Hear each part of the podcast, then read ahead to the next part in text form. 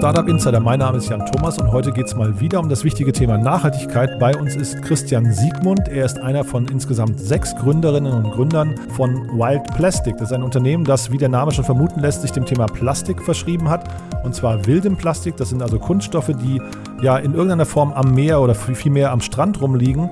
Wir alle kennen das, diese Müllberge, die, ja, wo man sich immer fragt, wie kann es eigentlich dazu kommen? Aber vor allem dieses Problem zeigt, es braucht dringend Lösungen, die äh, dazu führen, dass wir unsere Natur schützen und da geht Wild Plastic einen sehr, sehr spannenden Weg, finde ich. Man versucht gemeinsam die Welt aufzuräumen, versucht dieses wilde Plastik in recycelbare Materialien zu überführen und daraus neue Produkte herzustellen. Ist also ein sehr, sehr spannendes und vielversprechendes Konzept, finde ich. Und äh, man merkt es auch, Christian ist ein totaler Überzeugungstäter, das werdet ihr gleich hören. Ist ein super spannendes Gespräch, von daher, ich will jetzt nicht zu viel verraten. Wir wollen nur noch mal ganz kurz, bevor wir ins Gespräch gehen, unseren Partner der heutigen Sendung begrüßen und das ist zum wiederholten Male Send in Blue.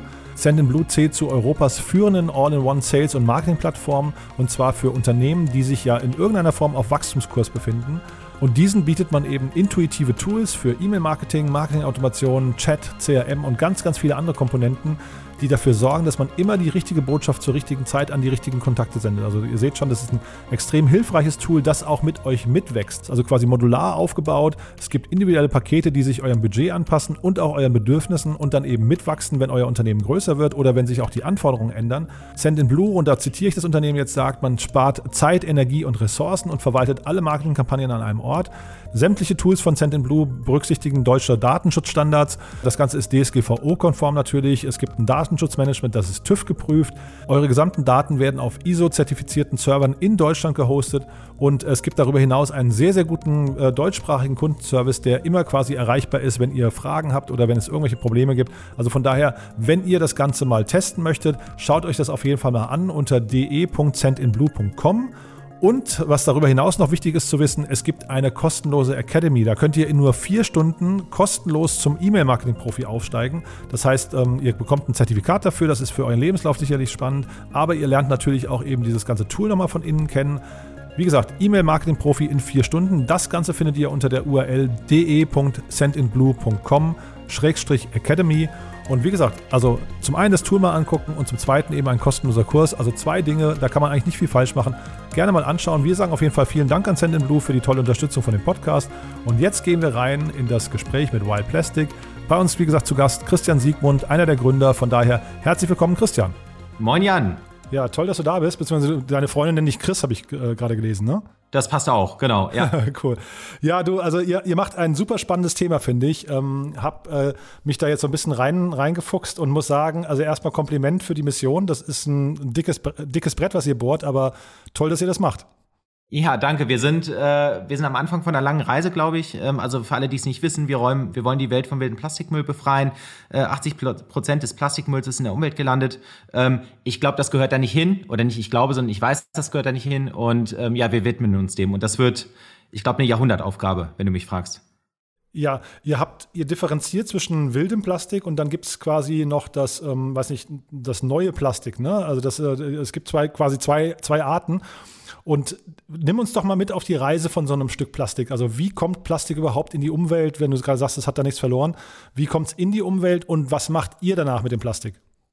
Ja, ähm, also das ist total spannend, weil wir nutzen Plastik eigentlich schon äh, bewusst oder unbewusst seit äh, über 50 Jahren und ähm, vieles von dem Plastik ist eben kein Mehrweg, sondern Einwegplastik. Stell dir vor, eine, eine Umverpackung, äh, eine, ne, wenn du dein Eis auspackst beispielsweise und in dem Moment, wo du die Packung öffnest und, ähm, und entsorgen möchtest, verändert sich eigentlich ähm, dein Verhältnis zu dem Ganzen. Vorher hat es dein Eis geschützt und dann ist es auf einmal lästig. So, ne? Und in vielen Ländern, äh, in Deutschland beispielsweise oder Zentraleuropa, haben wir eine Abfallwirtschaft, die äh, dafür sorgt, dass dann irgendwo ein Mülleimer steht und das Stück Plastik aus dem Mülleimer in eine Sortieranlage und von dort ins Recycling oder in die Verbrennung geht.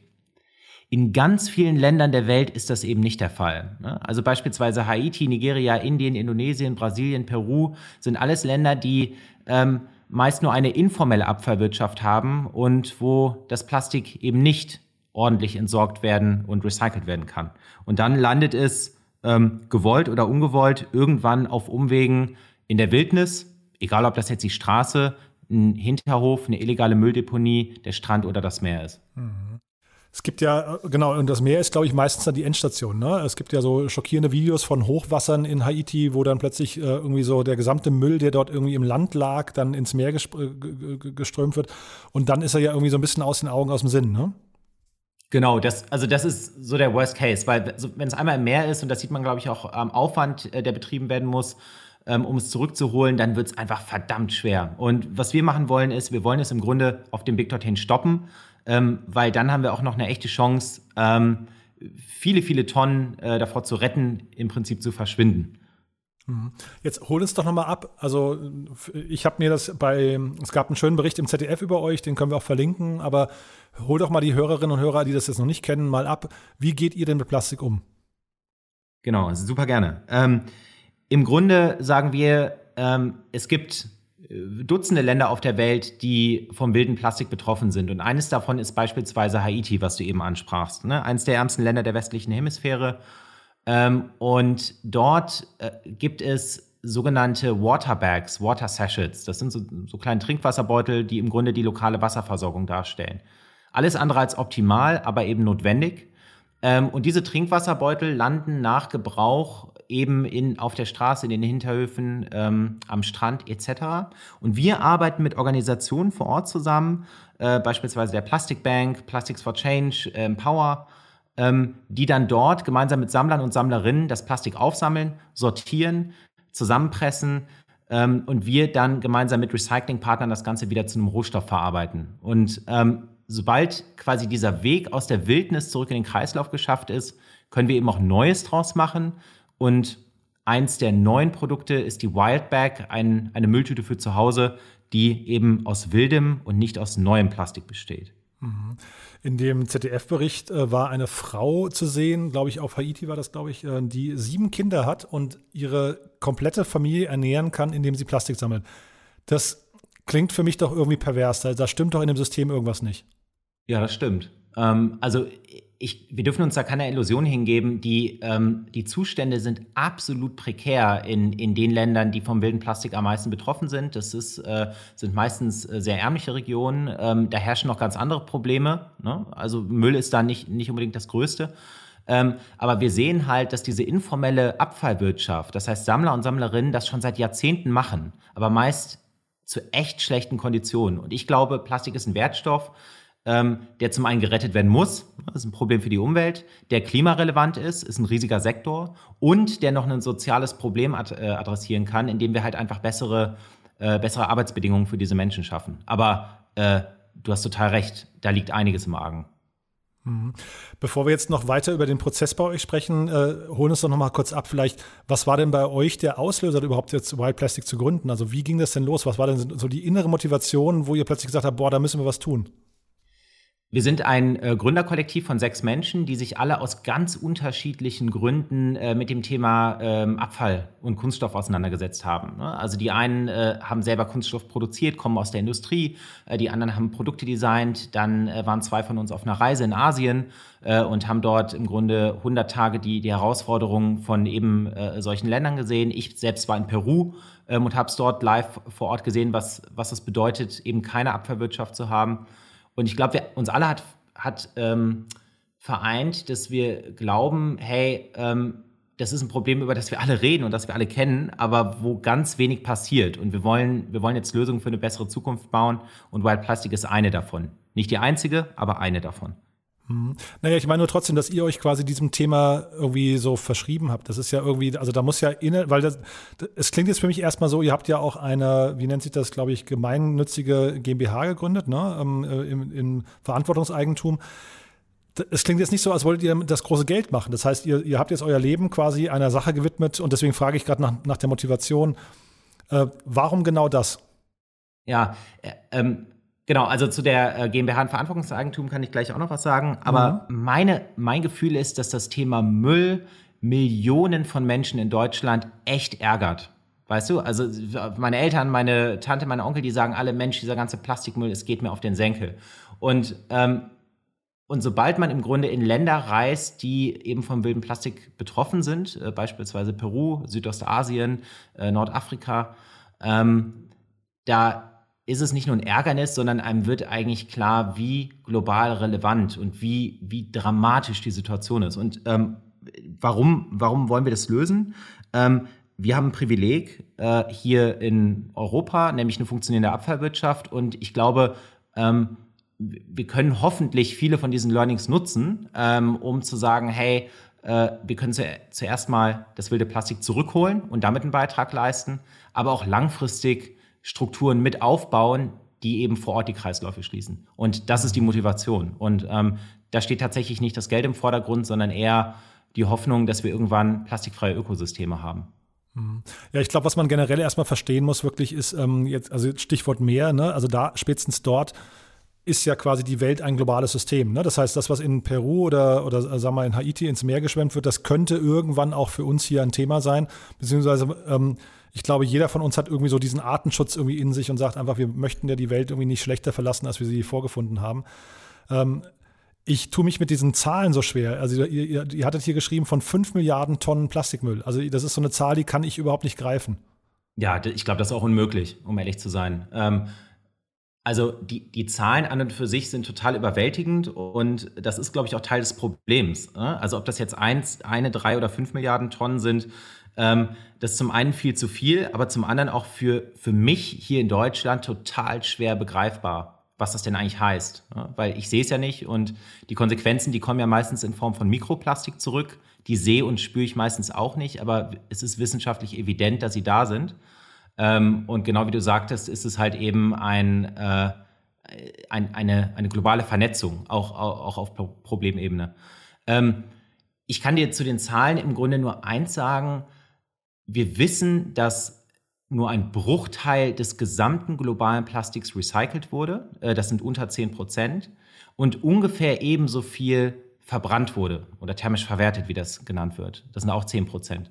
Und der Rest, diese 80 Prozent, das sind inzwischen mehr als 5 Milliarden Tonnen, die sind eben außerhalb der Kreisläufe. Und das ist das, was wir grob das wilde Plastik nennen. Mhm.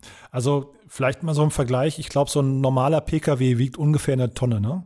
Das ist so, genau, so ganz ja. grob, glaube ich, so eine Einordnung. Also, dass man sich mal 5 Milliarden PKWs Plastikmüll einfach mal vorstellt. Deswegen frage ich nur, weil ich habe, glaube ich, in dem äh, ZDF-Artikel im Bericht war es, glaube ich, zu hören, dass ihr, glaube ich, da waren es, glaube ich, 13 Tonnen oder so aus äh, Haiti oder Indien äh, in dem Fall eingeflogen habt oder ein, eingeschiffert habt. Das, weißt du, ich versuche gerade zu verstehen, wie kriegt man dieses Problem überhaupt gelöst? Also jetzt, äh, ich möchte eure Lösung gar nicht angreifen, im Gegenteil, ich finde die super. Ich frage nur, kann die skalieren hinterher? Ja, ähm, deswegen sagte ich auch, dass wir im Grunde ein Puzzlestück von, von vielen sein müssen. Ähm, unser Job ist es, so viel wildes Plastik wie möglich einfach zu retten und zurück in den Kreislauf zu führen. Und das mhm. wird, das kann skalieren, allerdings anders als äh, technologische Lösungen und anders als äh, digitale Lösungen äh, eher über Zeit und eher über einen systemischen Aufbau von Strukturen vor Ort. Also wir mhm. arbeiten jetzt mit Partnern zusammen, die nicht, ähm, die dieses Jahr nicht äh, irgendwie Dutzende, sondern eher Tausende Tonnen ähm, retten könnten wenn denn die notwendigen Strukturen vor Ort da sind. Und genau diese Aufbauphase, äh, da sind wir mittendrin. Ähm, und ja, man, man nennt es wahrscheinlich klassisch Ramp-up oder, oder einfach die, die Phase, die ähm, so der richtigen Skalierung bevorsteht. Ne? Weil die, die Länder haben einfach nicht die notwendigen Strukturen, um dann auch große Mengen ähm, systematisch zu sortieren, nachzusortieren, zu ballieren, zu pressen und dann zu verarbeiten. Mhm.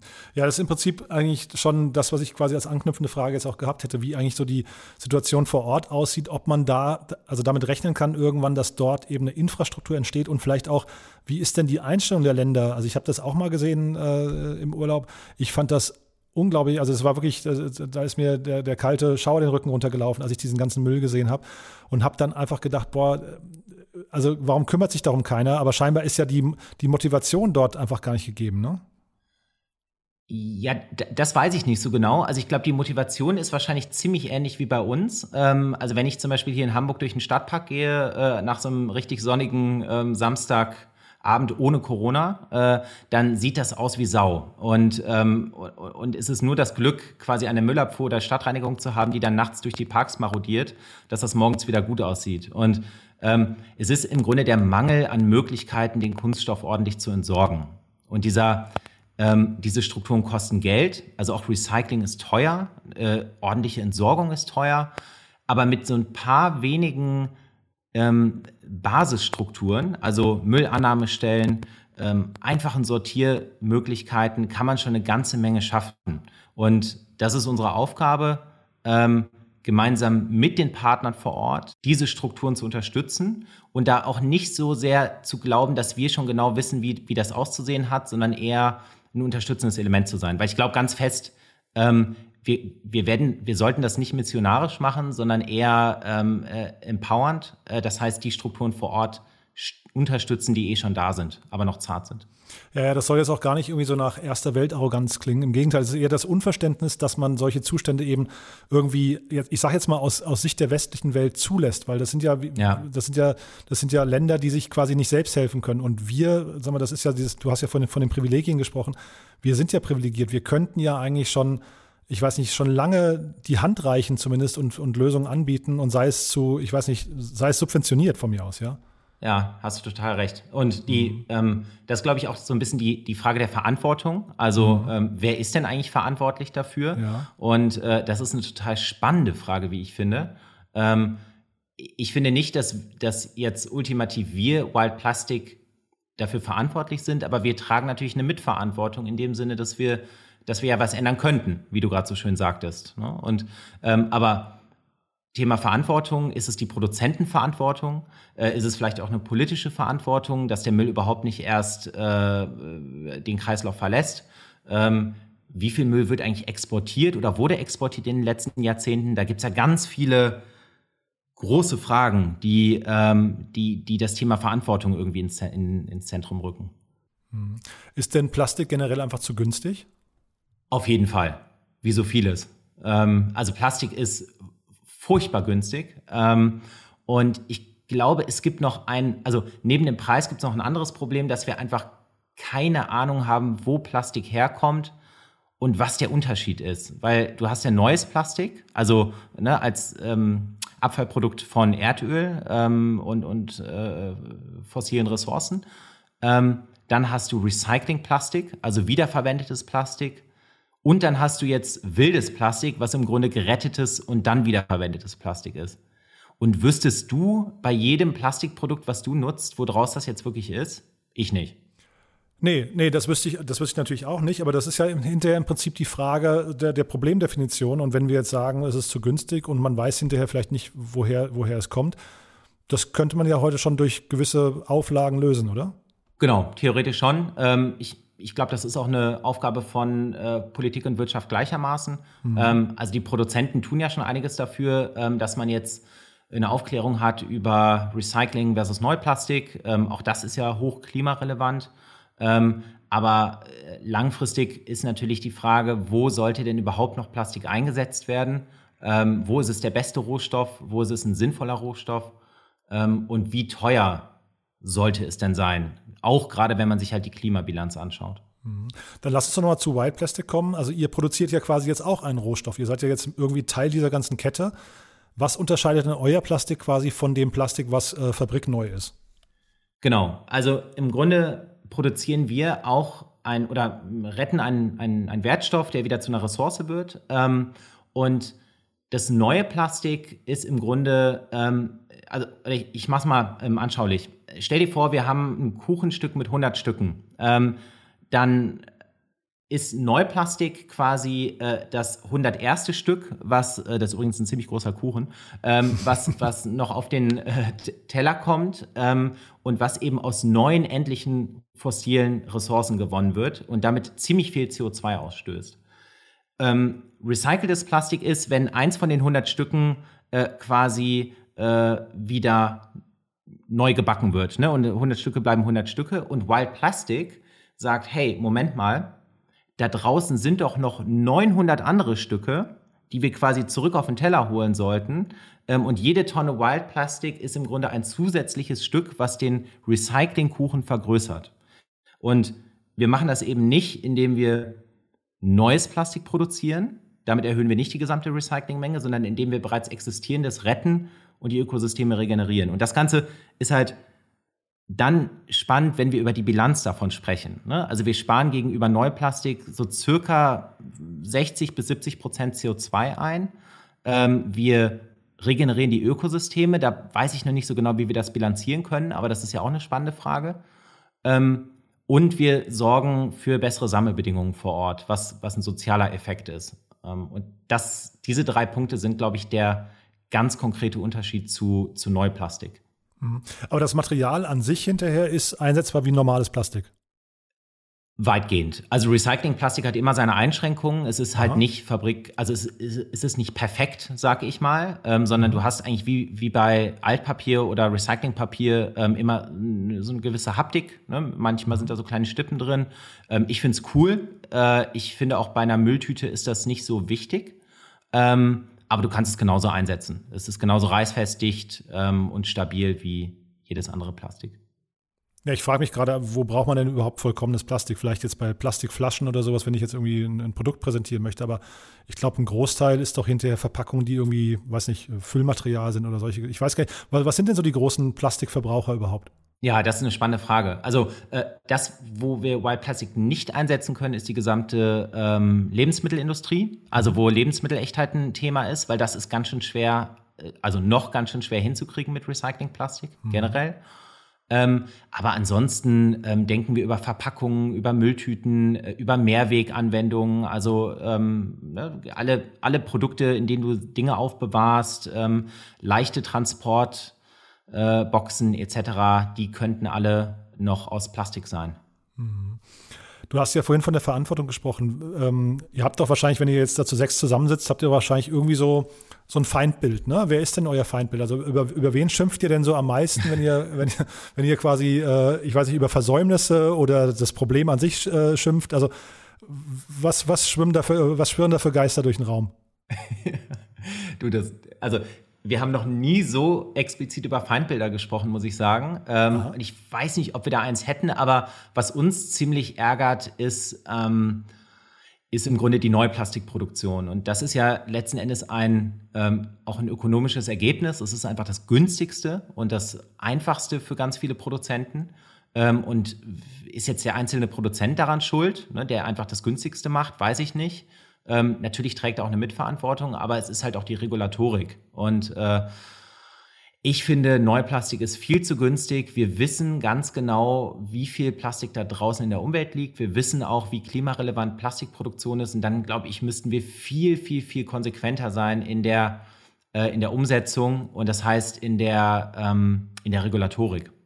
Aber wenn du jetzt wir sagst, wen hast du denn dabei vor Augen? Ja, ähm, also äh, wir, das ist leider ein globales Thema. Also das reicht nicht, wenn wir das in Deutschland machen, ähm, sondern wir müssen uns im Grunde ja auch die, ähm, die Emittenten und die Produzenten angucken. Das sind äh, vor allem die asiatischen Länder, wo das meiste Plastik produziert wird. Ähm, wer, wer, ist da wir? Ne? Also da äh, sind die Entscheidungsträger andere als in Deutschland, aber wir können ja nur mit gutem Beispiel vorangehen.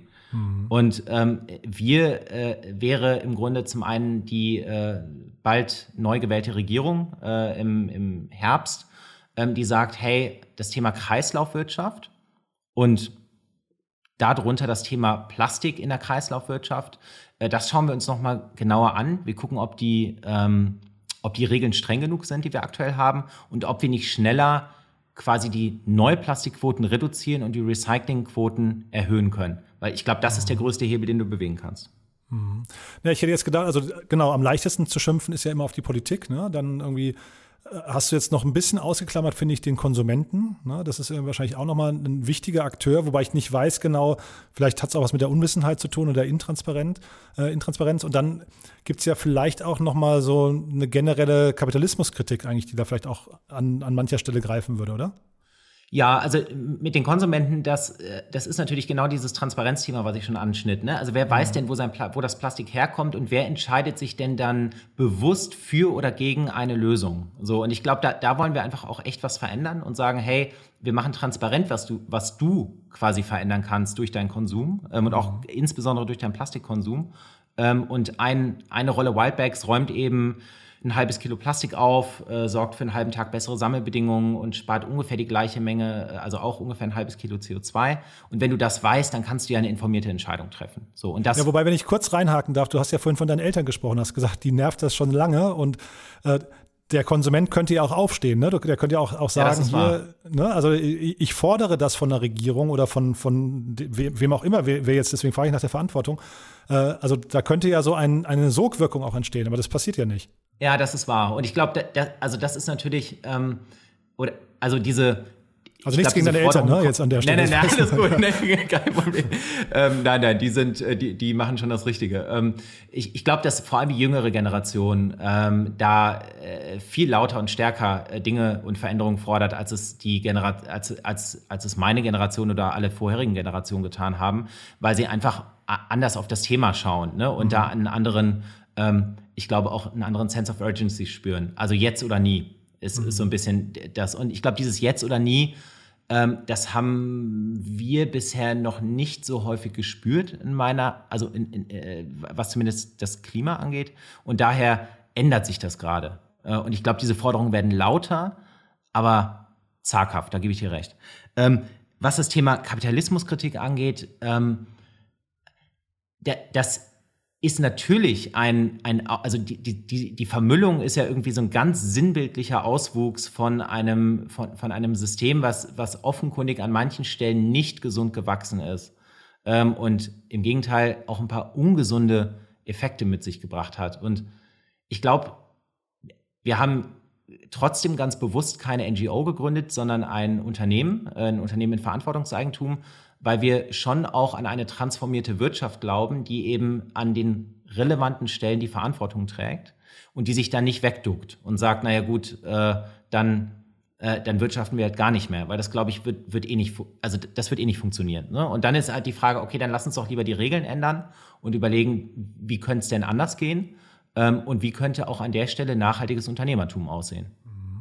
Du hast ja jetzt gerade schon von der zukünftigen Regierung gesprochen. Wie zufrieden bist du denn mit der aktuellen? Und mit aktuell meine ich ja jetzt, wir haben ja jetzt 16 Jahre lang zumindest mal die CDU an der Regierung. Da gab es, habe ich äh, nachgeschaut, fünf äh, Wirtschaftsminister und Minister Ministerinnen jetzt in, in, im Zuge dieser Zeit. Wie nimmst du diese Phase wahr?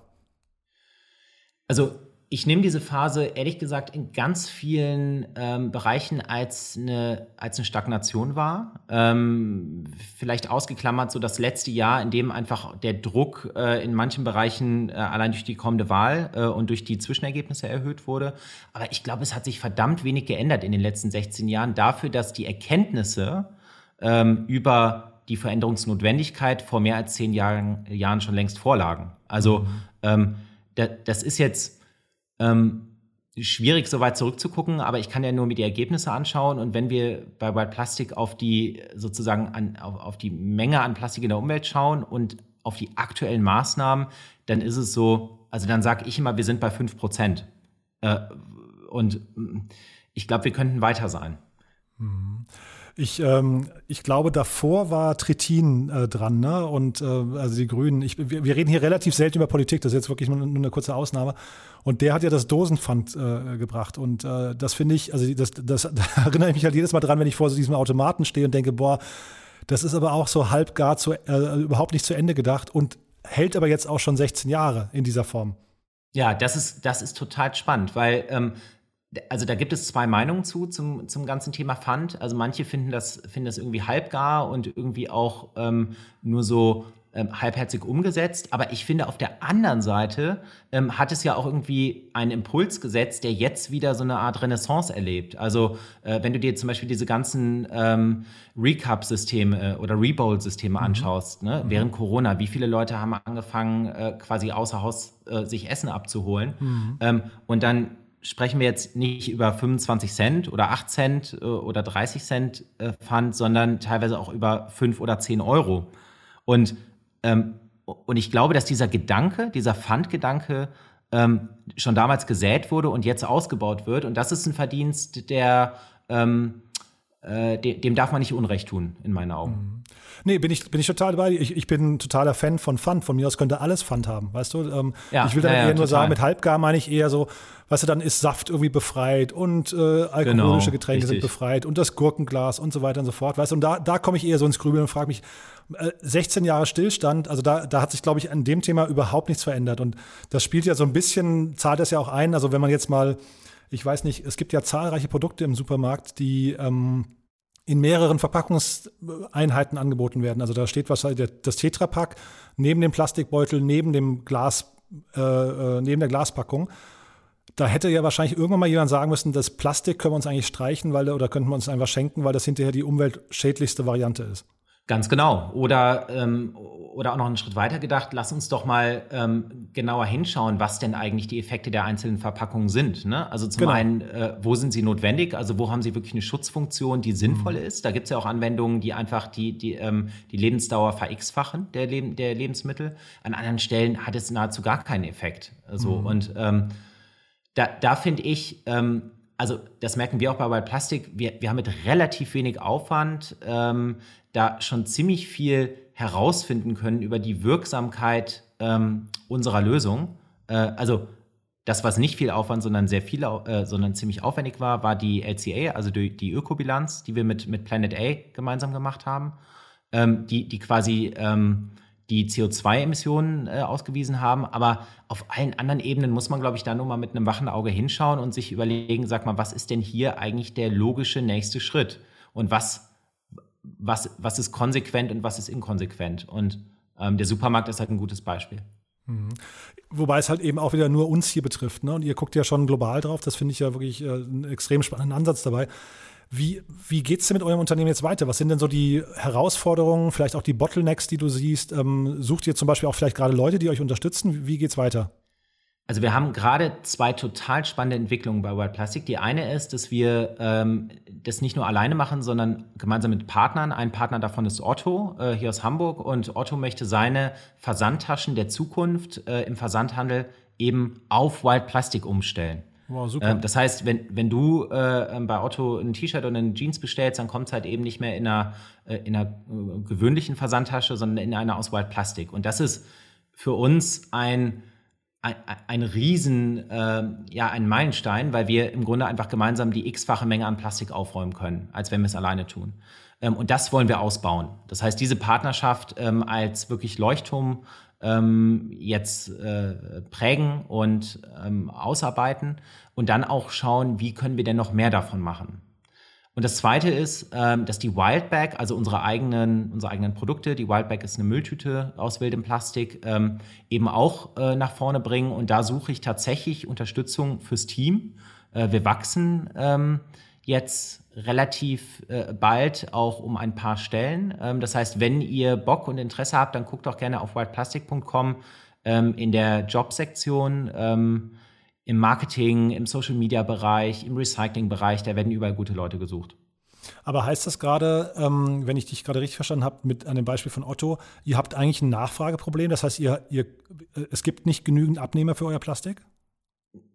Nee, also wir haben eigentlich eher ein Angebotsproblem. Wir haben zu viel Nachfrage für zu wenig gerettetes Plastik aktuell. Ähm, das heißt, also wir könnten mit Otto viel schneller viel mehr Versandtaschen auf Wild Plastik umstellen. Mhm. Aber ähm, die Organisationen und Strukturen vor Ort müssen ja mitwachsen. Also wir können ja nicht sagen, heute machen wir, heute retten wir 100 Tonnen und morgen 1000.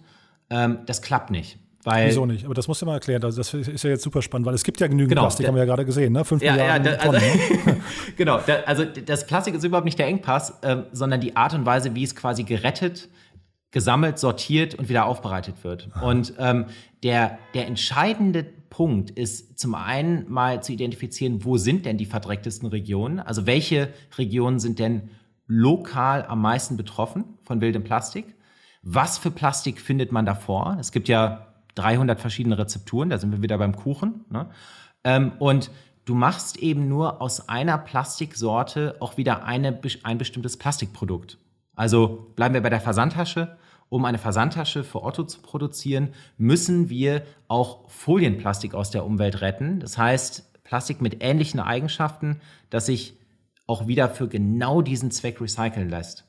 Und da sind wir dann an einem Punkt, da geht es um Sortierung, um ähm, quasi äh, Ausdifferenzierung der, der Fraktionen, der, der verschiedenen Plastiktypen und dann auch eine richtig gute Aufbereitung. Also. Waschung, äh, quasi das ganze wilde, den ganzen wilden Dreck abzuwaschen ähm, und das Ganze fürs Recycling vorzubereiten. Das heißt, wenn du dir jetzt wünschen könntest und dein Telefon würde klingeln und da wäre jemand dran, wo du sagst, der kann uns richtig helfen, wer wäre das denn? Ähm, das wäre eine Person, die sagt, hey, ähm, ich helfe euch in den vermülltesten Regionen der Welt gemeinsam mit den Organisationen vor Ort die Strukturen nicht nur auf, sondern radikal auszubauen, sodass die Menschen vor Ort ähm, im Grunde zehnmal einfacher zehnmal mehr Plastik sortieren können ähm, und das vor allem nachhaltig wirkt. Das heißt, die Strukturen irgendwann vor Ort auch funktionieren und wir gar nicht mehr gebraucht werden. Weil das ist, das wäre natürlich der ultimative Traum, dass wir uns irgendwann selber abschaffen, weil es hm. eben das ganze wilde Plastik nicht mehr gibt. Nur bei 5 Milliarden Tonnen, Jan, ist das echt ein langer Weg. Das muss man leider sagen. Ja, für die Identifikation von den Regionen, ich hatte jetzt gestern hier den Otto Birnbaum von äh, Revent Ventures im Podcast, der hat von einem Investment in Silvera, heißen die, äh, erzählt. Das ist ein Unternehmen, das ähm, ja im Prinzip die äh, Carbon, äh, also die Aufforst Aufforstungsprojekte im, im äh, Carbon-Segment überwacht durch Satellitenbilder. Und ich könnte mir vorstellen, dass das eigentlich bei euch auch ganz gut funktionieren könnte, dass man eben mit Technologie einfach zumindest nach diesen Gebieten sucht, ne? Total. Äh, also sozusagen das, Ma das Mapping vom wilden Plastik ist, ist das eine Thema. Ähm, also mhm. da, da müssen wir ran, ähm, weil das sind häufig auch Regionen, die gar nicht so intuitiv sind. Also wir mhm. sind zum Beispiel in Nordnigeria aktiv. Das ist äh, nicht nur wüstenähnlich, sondern das ist Wüste. Und ähm, eigentlich haben wir die ganze Zeit gedacht, naja gut, das Plastik ist irgendwie in der, ähm, in, in, der Küstennähe irgendwie am, am schlimmsten. Ist aber gar nicht der Fall. Und das ist so ein bisschen, ähm, da, da müssen wir einfach noch mehr lernen und vor allem dann mit den Partnern vor Ort die, die lokal richtigen Lösungen entwickeln. Ähm, also was funktioniert in Nordnigeria am besten, was vielleicht in Haiti nicht funktioniert hat oder vice versa. Und ähm, das ist einfach eine mega spannende Reise. Mhm. Und wo wir gerade über Investoren hier schon das Thema streifen, das ist für euch aber kein Thema. Ihr sucht keine Investoren, weil ihr eben eine Purpose Organisation seid, ne? Ähm, das ist wahrscheinlich ein Thema für einen eigenen Podcast, okay. ähm, weil wir, ähm, also wir sind eine GmbH in Verantwortungseigentum, das heißt, das ist ein, äh, eine GmbH, die sich selbst gehört ähm, und die keinen Exit machen kann oder möchte, ähm, sondern deren Ziel im Grunde nachhaltiges, langfristiges Unternehmertum ist. Das heißt, wir sagen, diese Firma sollte sich immer selbst gehören, äh, dann sind wir am stärksten und auch am, am, am sinnorientiertesten und am, am äh, quasi äh, effizientesten in dem, was wir tun. Ähm, das das entspricht unserer Überzeugung von Unternehmertum. Aber das heißt nicht, dass wir nicht auch total wirtschaftlich und total erfolgreich sein können. Ähm, und deswegen haben wir gerade letzte Woche ähm, eine, äh, eine kleine Seed-Finanzierung ähm, äh, kommuniziert, die war deutlich früher abgeschlossen, gemeinsam mit Planet A Ventures, mit äh, Purpose Ventures, mit Goldsun Holding und mit ähm, Pandion Innovation for Impact über 600.000 Euro. Und das ist Risikokapital, nur anders strukturiert. Ähm, schuldrechtlich als äh, qualifiziertes Nachrangdarlehen. Äh, das heißt, das hat die Qualität von Risikokapital und damit können wir jetzt echt nach vorne rennen. Ähm, aber das Unternehmen gehört sich weiterhin selbst. Und diese Art der Finanzierung, das ist eigentlich so eine, ich sag mal, so ein Zwischenton der, der, der Startup-Finanzierung. Ne? Es ist kein, wir, wir sind nicht rein gemeinnützig und, und, und es ist keine Spende. Ähm, es ist aber auch kein klassisches VC-Risikokapital, für das es Stimmrechte äh, oder äh, Anteile gibt. Ähm, und ich glaube ganz fest, dass wir halt mehr Zwischentöne brauchen, äh, auch bei Unternehmen, die eben äh, vielleicht Facetten oder Schattierungen zeigen, ähm, die, die auch möglich sind. Und das ist eine davon. Mhm. Nee, erstmal Glückwunsch dazu. Das ist ja also erstmal eine ganz, ganz tolle Entwicklung, muss ich sagen. Ich glaube, man kennt das Modell auch so ein bisschen von Ecosia oder ähm, äh, Einhorn, ne? Genau, richtig. Oder Soul Bottles. Ähm, oder mhm. wenn man ganz weit zurückguckt, auch von ähm, alten Unternehmen von Carl Zeiss. Ähm, ja. Globus ist in Verantwortungseigentum. Ähm, Otto ist im Grunde auch ähnlich strukturiert. Also der Gedanke, das Unternehmen sich selbst gehören und im Grunde generationenübergreifend langfristig an einer Sache arbeiten, der ist gar nicht so neu. Nur ähm, für ein junges Unternehmen ist halt so ein Doppelstiftungsmodell unmöglich. Ähm, und deswegen gibt es die Purpose Stiftung und gibt es uns als Purpose GmbH, ähm, die das, äh, die jetzt auch für eine neue Rechtsform kämpfen. Ähm, und äh, da gibt es politisch ganz, ganz, ganz viel Bewegung, ähm, dass einfach mehr solcher Unternehmen existieren dürfen. Wobei ich jetzt, wenn ich, also ich darf das sagen in Richtung Otto, ich finde ja, Otto müsste einfach sagen, sie äh, finanzieren euch vor, ne? Genau, also so, so eine ähnliche, ähm, so eine ähnliche Partnerschaft äh, würde ich auch gerne anstreben, ähm, mhm. dass man sagt, hey, wir, wir haben gemeinsam Großes vor und ähm, wir überlegen jetzt, was sozusagen die Engpässe sind und wie Otto am besten unterstützen kann. Und da glaube ich, sind wir auch auf einem richtig guten Weg. Mhm. Und dann vielleicht nochmal die also mal Hörerinnen und Hörer, die jetzt zuhören, wie die euch unterstützen können, ist, indem sie mal auf euren Shop schauen. Ne? Da habt ihr ja, äh, sag mal, die, die Beutel, von denen du gerade gesprochen hast, die man dort, glaube ich, für zwei, drei Euro kaufen kann, ne? Exakt. Also es, uns gibt es äh, im Norden von Deutschland bei Budnikowski und ein paar Edekas auch lokal Aha. zu finden und ansonsten ähm, in äh, natürlich Deutschland oder europaweit auf ähm, wildplastic.com und äh, da kann man die Wildbags im Grunde für den Mülleimer für zu Hause finden. Ähm, aber ihr unterstützt uns auch, wenn ihr die Geschichte erzählt, wenn ihr ähm, kommentiert, wenn ihr eure Ideen mit uns teilt, wenn ihr uns Feedback gebt. Ähm, also ich freue mich über alle Zuschriften. Super. Also dann vielleicht äh, enden wir noch mit dem Wunsch an die neue Regierung, wenn du jetzt sagst, da, da also sagen wir jetzt unabhängig davon, wie die, wie die Wahl ausgeht, was ist denn so das, das, der größte Wunsch, den du jetzt äußern kannst, wo du sagst, das muss auf jeden Fall noch passieren? Ähm, ich habe leider zwei. Der erste ist, dass ähm, das Thema neue Rechtsform ähm, nicht nur angedacht, sondern umgesetzt wird. Äh, da ähm, arbeiten wir jetzt schon seit Monaten mit der Stiftung Verantwortungseigentum dran. Ähm, ich wünsche mir eine neue Rechtsform. Ähm, das ist ein ganz, ganz, ganz konkretes Ziel. Ähm, und das zweite, der zweite große Wunsch ist, ähm, dass es nochmal eine große Reform ähm, bezüglich der ähm, CO2-Besteuerung gibt. Ähm, ich hoffe, dass wir einfach CO2 besser äh, nicht nur messen, sondern auch besteuern und dem Preis geben, der adäquat ist. Und das wird ganz viel verändern. Ganz toll, Christian. Also wie gesagt, eine super Mission, hat mir echt großen Spaß gemacht. Haben wir denn aus deiner Sicht was Wichtiges vergessen? Ich glaube nicht. Also wir können jetzt noch wahrscheinlich eine Stunde über äh, ja. sonstige Themen reden, aber es hat Aha. mir äh, vielen, vielen Dank für die Einladung. Es hat mir riesen Spaß gemacht und ich mhm. freue mich ähm, über äh, ja, ganz viel Input ähm, von deinen Hörerinnen und Hörern ähm, und danke für die Einladung. Klasse. Dann weiterhin alles Gute. Wir bleiben in Kontakt und ja, beim nächsten Meilenstein dann wieder hier im Podcast, ne? Sehr gerne. Das machen wir Toll, so. Christian. Alles klar. Bis dann. Bis Ciao. dann. Tschüss.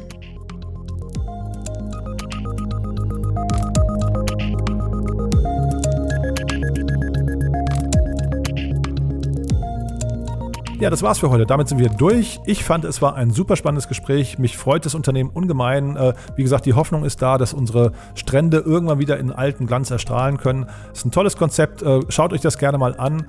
Wir verlinken natürlich alles, aber www.wildplastic.com kann man sich auch merken.